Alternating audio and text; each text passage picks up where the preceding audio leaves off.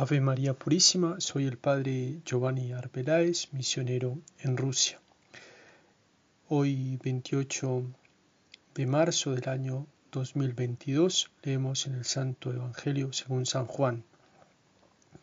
Después de dos días salió Jesús a Samaria para Galilea. Jesús mismo había atestiguado, un profeta no es estimado en su propia patria. Cuando llegó a Galilea los galileos lo recibieron bien, porque habían visto todo lo que había hecho en Jerusalén durante la fiesta, pues también ellos habían ido a la fiesta.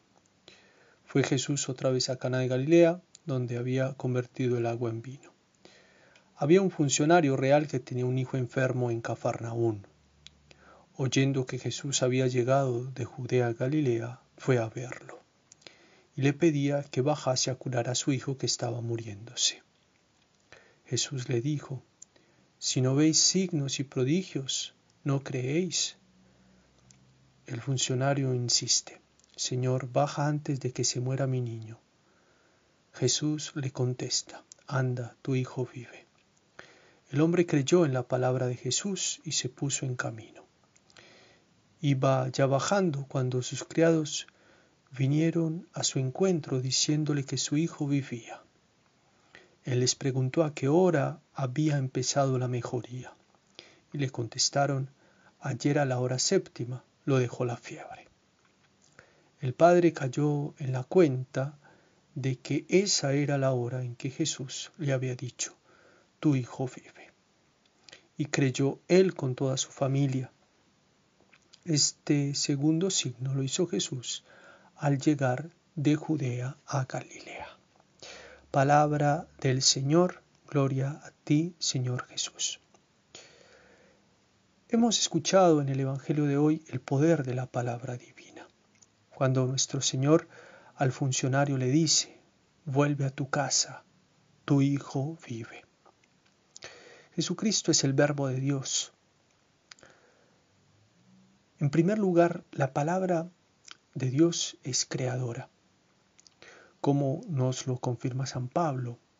Él es la imagen del Dios invisible, primogénito de toda la creación, porque en Él fueron creadas todas las cosas, tanto en el cielo como en la tierra, los seres visibles y los invisibles, tronos, dominaciones, principados y potestades. Todo fue creado por medio de Él y para Él. Él existe antes que todas las cosas y todo subsiste en él. Segundo lugar, la palabra de Dios es redentora.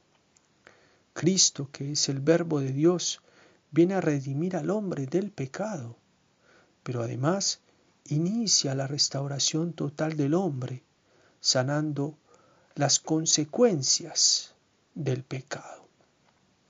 Esto lo vemos en toda la vida pública de nuestro Señor perdonando los pecados, resucitando muertos, sanando enfermos, dando la vista a los ciegos, oído a los sordos, alimentando a los hambrientos, etc. Y además, esta acción redentora, iniciada en la vida pública de nuestro Señor Jesucristo, continúa hasta su segunda venida en su iglesia, que es el cuerpo místico de Cristo, actuante en el tiempo, como lo afirma San Pablo en la misma carta a los colosenses. Él es también la cabeza del cuerpo, es decir, de la iglesia. Él es principio, el primero que resucitó entre los muertos, a fin de que Él tuviera la primacía en todo. Porque Dios quiso que en Él residiera toda la plenitud. Por Él quiso reconciliar consigo todo lo que existe en la tierra y en el cielo restableciendo la paz por la sangre de su cruz. En tercer lugar, la palabra de Dios nos da la esperanza de la vida eterna. Afirmado por San Juan, la promesa que Él nos hizo es esta, la vida eterna. O San Pedro, la palabra de Dios viva y eterna, porque toda carne es como hierba y toda su gloria como flor del campo. La hierba se seca y su flor se marchita, pero la palabra del Señor permanece para siempre. Esta es la palabra que les ha sido anunciada, la buena noticia. O también esa misma respuesta de San Pedro al Señor, ¿a quién iremos? Tú tienes palabras de vida eterna. Como lo afirma San Juan Pablo Magno en la jornada de los jóvenes en el BOF del año 2001, él decía, sí, sí, amadísimos jóvenes, Cristo tiene palabras de vida eterna. Sus palabras duran para siempre y sobre todo nos abren las puertas de la vida eterna.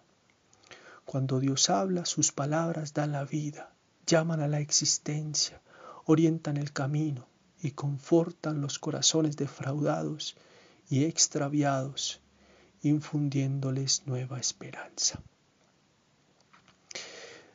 Lamentablemente vemos cómo la palabra humana tiene elementos del todo opuestos a la palabra, al verbo encarnado y a sus palabras, esas palabras que, que él pronunció. Decíamos, la palabra de Dios es creadora, la palabra del hombre es creadora de mentiras, de engaños, creadora de enemistades, divisiones, guerras. Qué diferentes son las palabras humanas de las palabras de Dios. La palabra de Dios es redentora.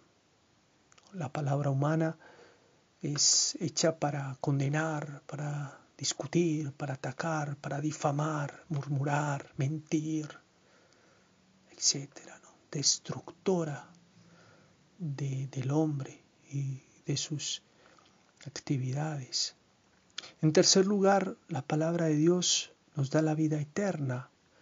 Las palabras del hombre son efímeras, fugaces, sin valor, sin compromiso, sin responsabilidad, sin el coraje de dar la vida por la palabra pronunciada. Qué distintas a las palabras de Cristo, que murió en la cruz para cumplir con todo lo que dijo y para que se cumpliera todas las palabras que de él habían hablado los profetas concluyendo con esas palabras en la cruz, todo está cumplido.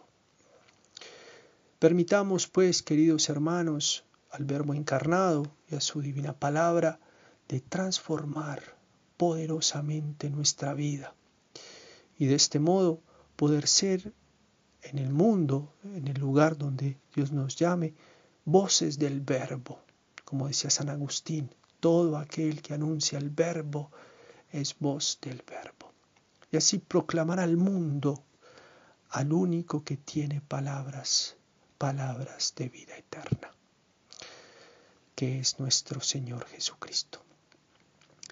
María Santísima, Madre del Verbo encarnado, nos conceda esta gracia. Ave María Purísima, sin pecado concebida.